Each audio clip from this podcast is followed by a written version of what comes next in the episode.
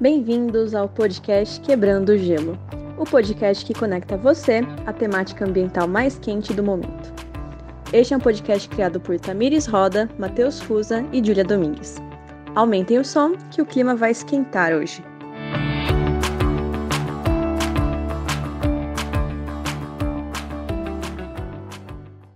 Para começar, eu pergunto a vocês: o que vem na cabeça quando pensam na palavra tribos indígenas? Ou então em comunidades quilombolas, em povos ribeirinhos, em povos e comunidades tradicionais?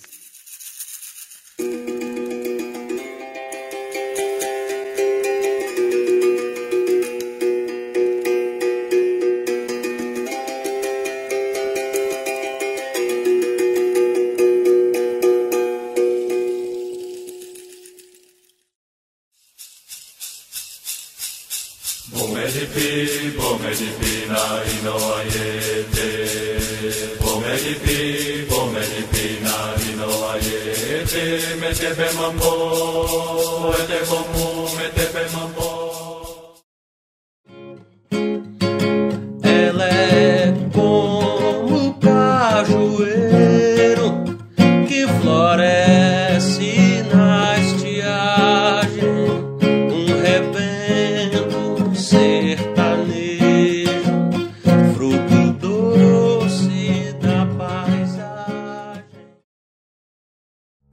Estamos, através desta carta, denunciando o nosso extermínio. Povos e comunidades tradicionais que fazemos dos nossos territórios o lugar onde nascemos, crescemos e produzimos a vida.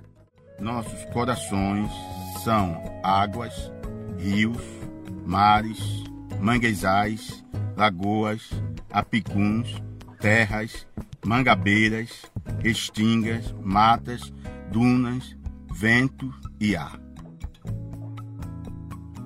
a destruição dos manguezais, promovido por grandes e pequenos empresários para a prática de cassinicultura. a pesca predatória que afeta e compromete nossos locais pesqueiros. a especulação imobiliária e a expansão das cidades e indústrias, dos condomínios luxuosos e os projetos de resorts. O avanço do agronegócio com os latifúndios de cana-de-açúcar, gado e eucalipto nos afetam diretamente. O desmatamento de nossas matas, poluição e destruição das nossas águas. Aumento do preço das terras que promovem a expulsão das nossas famílias. Cercamento dos nossos mangues, passagem de nossos portos.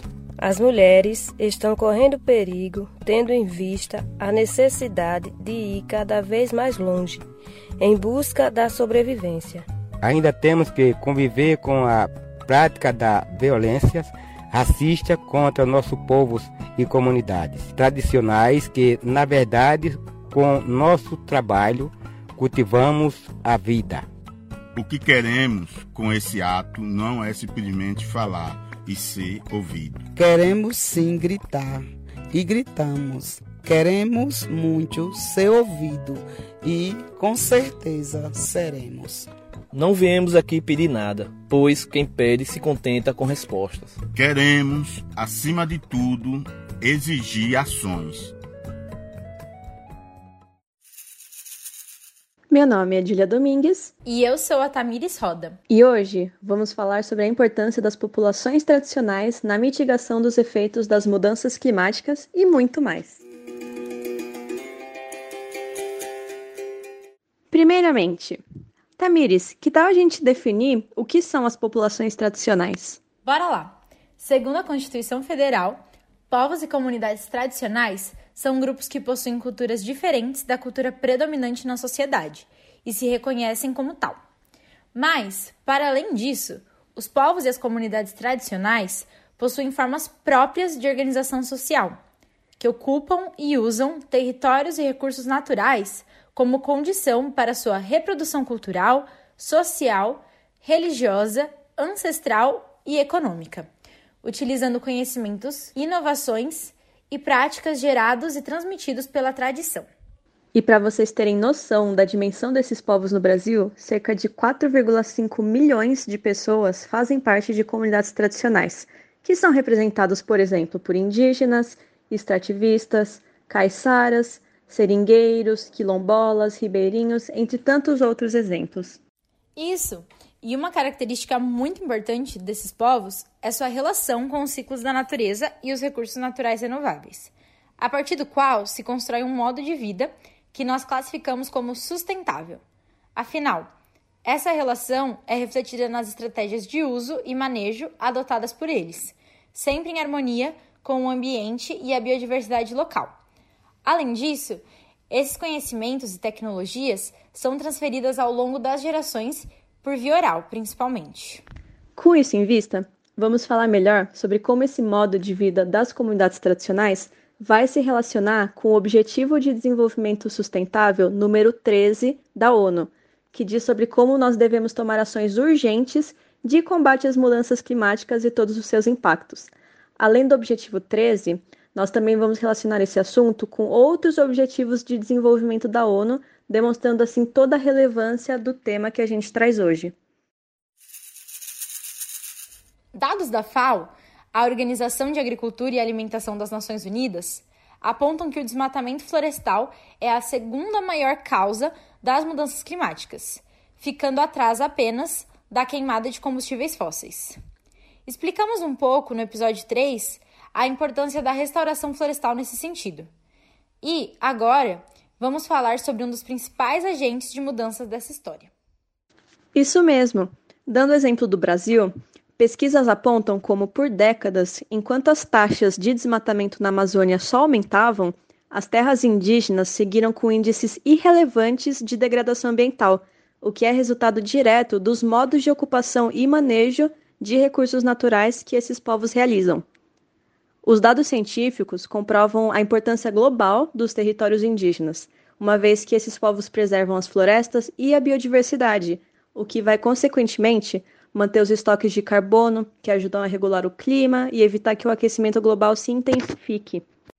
A Amazônia é o berço da maior floresta tropical do mundo, e as suas terras indígenas e unidades de conservação são as áreas com maior estoque de carbono registrado.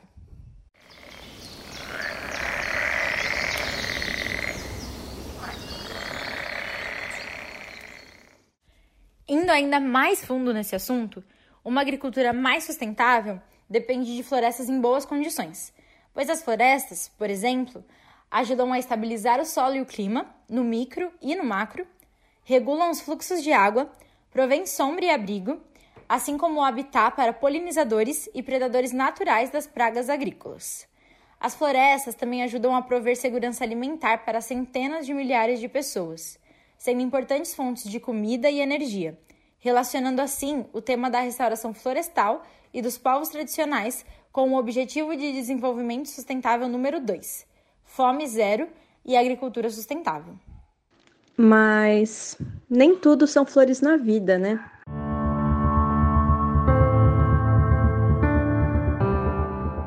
Se as comunidades tradicionais são verdadeiros agentes de mitigação das mudanças climáticas e de conservação da natureza, são também essas as comunidades que estão entre as mais vulneráveis a todas essas pressões externas e os possíveis impactos climáticos das mudanças ambientais. O desmatamento no entorno das comunidades, a contaminação e degradação das nascentes, dos rios e do solo, a pressão para a instalação de grandes obras, o garimpo ilegal, o aumento das queimadas, todos esses são fatores que têm impactado muito as comunidades tradicionais, colocando em risco centenas de modos de vida e culturas que podem, em algum momento, deixarem de existir. Incêndios descontrolados, secas intensas, mudanças brutas de temperatura, alteração nos ciclos das chuvas e dos rios. Tudo isso altera os calendários tradicionais de roça, pesca e caça, o que impacta não somente em formas de subsistência das comunidades, mas também acarreta na perda de alimentos, na perda de práticas e tradições culturais que fazem parte da vida dessas pessoas.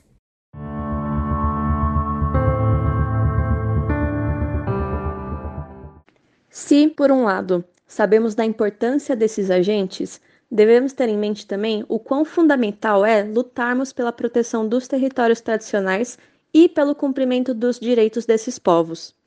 Precisamos colocar como prioridade o fortalecimento dos mecanismos de proteção ambiental e das comunidades tradicionais, porque sem isso será bem difícil ou praticamente impossível nós avançarmos nas medidas de mitigação das mudanças climáticas, assim como as medidas de restauração florestal e agricultura sustentável, que também ficam sujeitas a essa nossa relação com os povos e comunidades tradicionais.